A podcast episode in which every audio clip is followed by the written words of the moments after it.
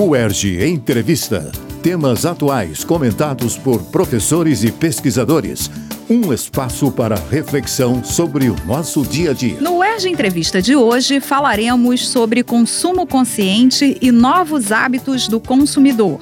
Para nos ajudar a refletir sobre esse assunto, convidamos o professor Eduardo Guerra Murá Ferreira, da Faculdade de Comunicação Social da UERJ. Doutor em Comunicação pela USP, mestre em Comunicação pelo FRJ e graduado em Publicidade pela UF, o professor Eduardo Murá atua como profissional e consultor para diversas empresas, nas áreas de sustentabilidade social corporativa, responsabilidade social e diálogo social, entre outras. É professor de pesquisa de mercado da UF e de pesquisa de mercado e opinião pública da UERJ, onde coordena os projetos de extensão do Laboratório de Comunicação, Cidade e Consumo. Seu nome figura também como coautor dos livros Comunicação e Economia Verde, Negociação Empresarial, Rio Circular, a Cidade em Pauta e Comunicação Organizacional, Histórico, Fundamentos e Processos. Eu sou Eneida Leão e este é o ERG Entrevista.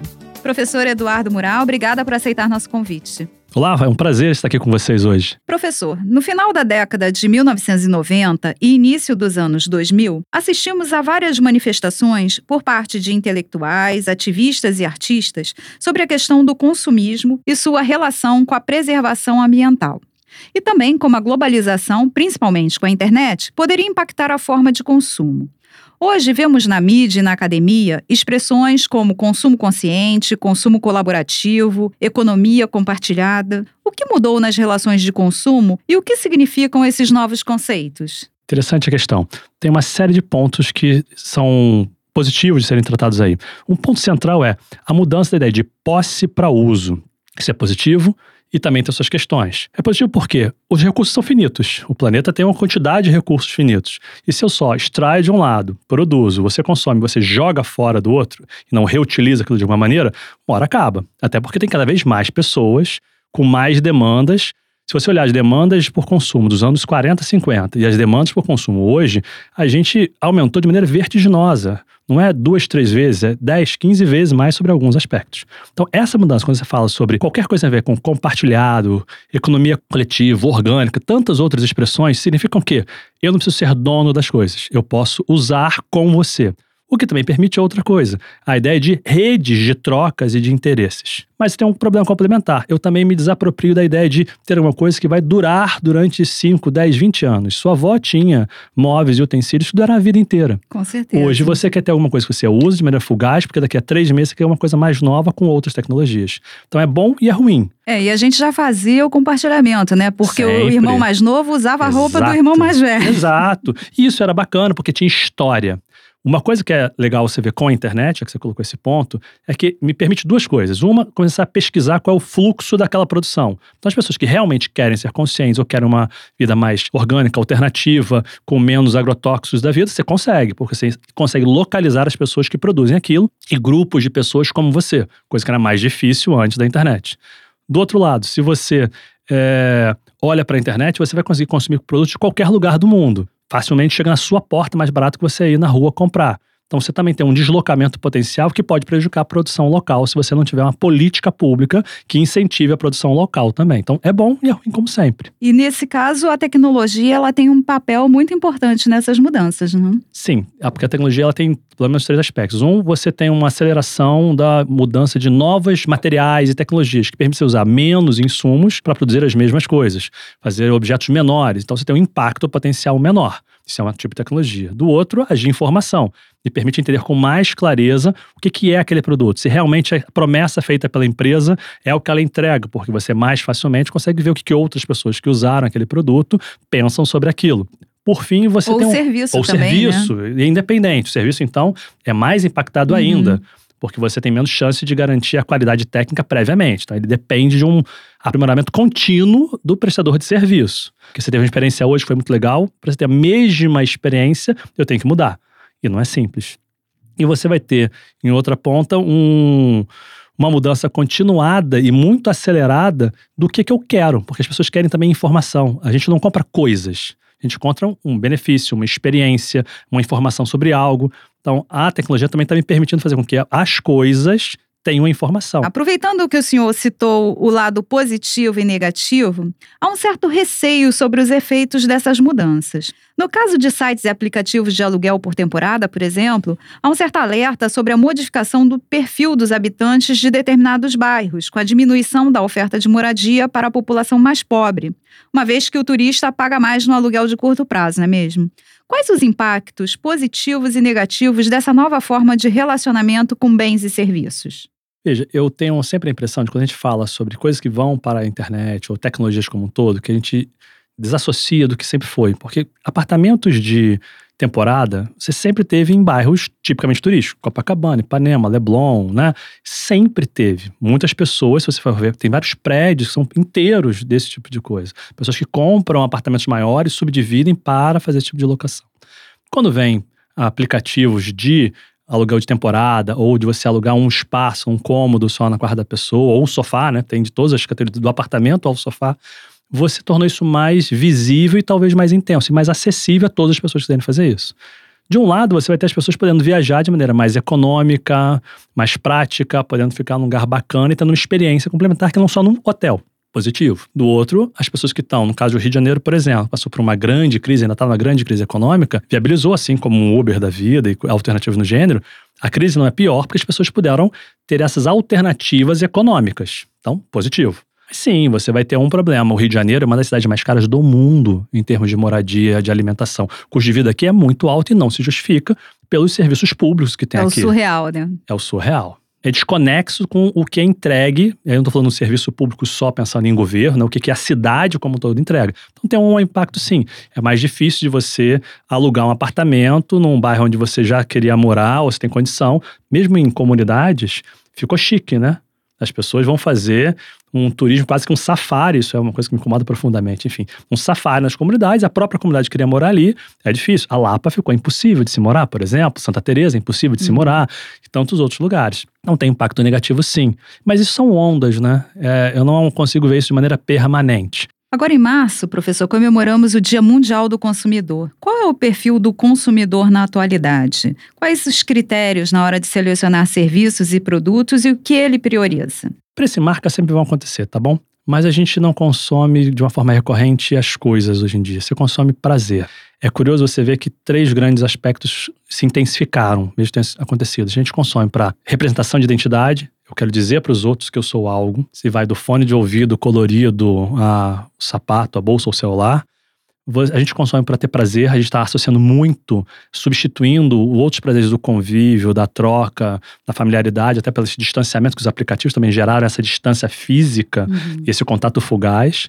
Então a gente está tendo uma substituição de prazer. Então é um problema, porque você tem um prazer que é momentâneo, na hora que você foi lá, comprou, usou pela primeira vez, teve prazer máximo. Na segunda já não tem tanto prazer, já não, na terceira menos ainda, e você consome de novo. Então tem uma coisa de instantaneidade de prazer, que vai se desdobrar nas próprias relações das pessoas, com os próprios aplicativos, por exemplo, de relacionamento.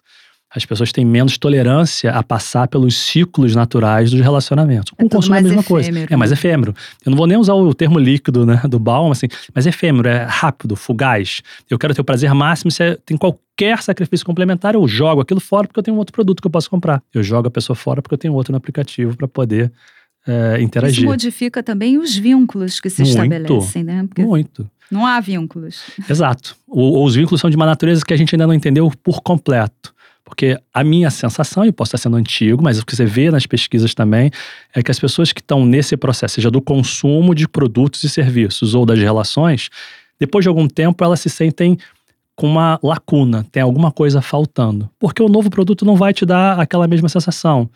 Né? Você vai ter que estar permanentemente consumindo e acumulando. Isso nos Estados Unidos é um grande problema. Você tem hordas de acumuladores, você tem projetos, né? Tem até o programa. Programas de reality show em cima disso. Mas tem psicólogos especializados uhum. na, no acúmulo, como de cuponagem, tantas outras coisas. Então você vê que o consumo se tornou um momento de prazer. Ponto. Ele não é para atendimento apenas ou prioritariamente de uma demanda, uma necessidade que você tem.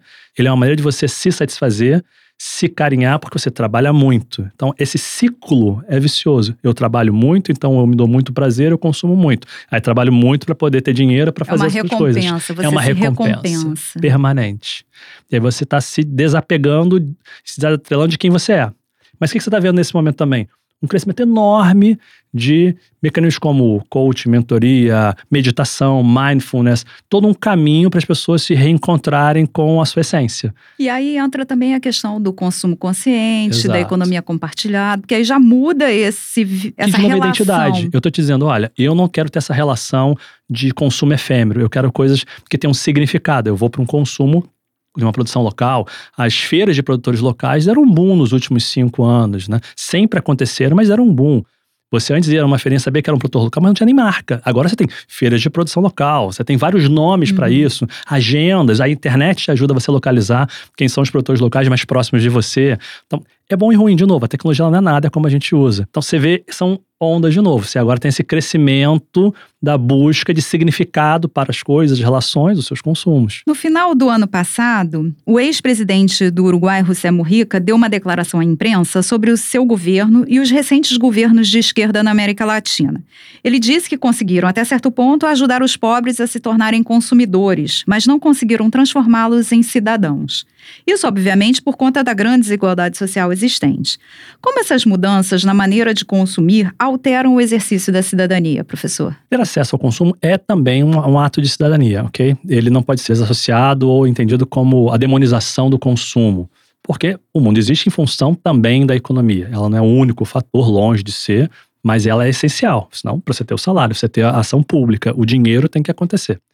Mas só consumir não te torna cidadão, porque a cidadania ela pressupõe participação na política, eu não estou falando partidária, né, governamental, agir pela polis, pela cidade. Também significa você ter acesso aos seus direitos né, sociais, políticos, econômicos, você ter acesso à saúde, educação, você ter capacidade de emprego, de educação uh, para os seus filhos. Então, se você só deu acesso ao consumo e ele não teve acesso à formação da, do cidadão, e é capaz de pensamento crítico, a multiplicidade de visões e poder exercer essa sua opinião, ele realmente não é um cidadão, ele é um consumidor. Há uma distância, por mais que consumir também seja um aspecto da cidadania. Você está dando acesso à pessoa a ter um dos seus direitos, que é o direito econômico, em cima disso, um pedaço do direito econômico. Porque se ele só consome, também não consegue se organizar para produzir o que ele quer produzir, ele também não está plenamente nesse circuito, ele só está numa ponta, só como consumidor desse processo. Então, está certo, se você não consegue ter é, acesso à informação e à politização de maneira ampla, de novo, não estou falando político partidário, a ação é, do cidadão comum na vida cotidiana da cidade dele, na intervenção da vida cotidiana, ele não é cidadão, né? Ele é só um consumidor. Para encerrarmos, professor, gostaria de saber como o senhor vê o papel da publicidade do marketing nesse novo cenário. Ele continua sendo importante. A, a publicidade, durante muito tempo, foi vista como sendo um problema, né? Os vendidos para o mercado. Jornalismo também é produto, também é informação, também é conteúdo, também tem uma, uma empresa que tem que gerar resultados para poder pagar os salários e poder gerar a base para aquela informação. Também tem um viés, tem um olhar sobre aquilo. Ok, mas ela é essencial, porque se você tem um produto muito bom, de um produtor local, ninguém sabe que ele existe, como é que ele vai circular e você vai ter acesso a ele? Se você tem um mercado de trocas muito bacana e você não sabe que ele existe, como é que vai acontecer? Publicidade, ela permite essa troca. E ela pode te dar um farol e conteúdos de uma linguagem atraente e interessante, não só porque é industrializado, massivo. Ela pode ser usada como um instrumento, como uma tecnologia, como a gente falou antes, para qualquer coisa, para o bem e para o mal. Ah, eu vejo nos últimos, talvez, 20 anos, desde o início dos anos 90, prioritariamente, uma mudança na formação dos alunos para entenderem com mais clareza o que que eles o seu compromisso. E eu tenho que dizer a verdade sobre o produto. Eu não preciso mentir sobre o produto para ele ser atraente. Eu deveria modificá-lo se ele tem um problema. A publicidade permite dar acesso e tornar atraente e interessante essa diversidade, essa pluralidade de opções que tem. Obrigada, professor. Foi um prazer. No UERJ Entrevista de hoje, conversamos com o professor Eduardo Murá sobre consumo consciente e novos hábitos do consumidor. Acompanhe nossa programação no site www.cte.erg.br barra Rádio Erge. E siga nossa rádio no Facebook e no YouTube. UERJ Entrevista Equipe técnica: Daniel Barros, Gleidson Augustos e Eduardo Sobral. Locução: Alfredo Fará. Produção: Rádio UERJ. Realização: Centro de Tecnologia Educacional. CTE SR3.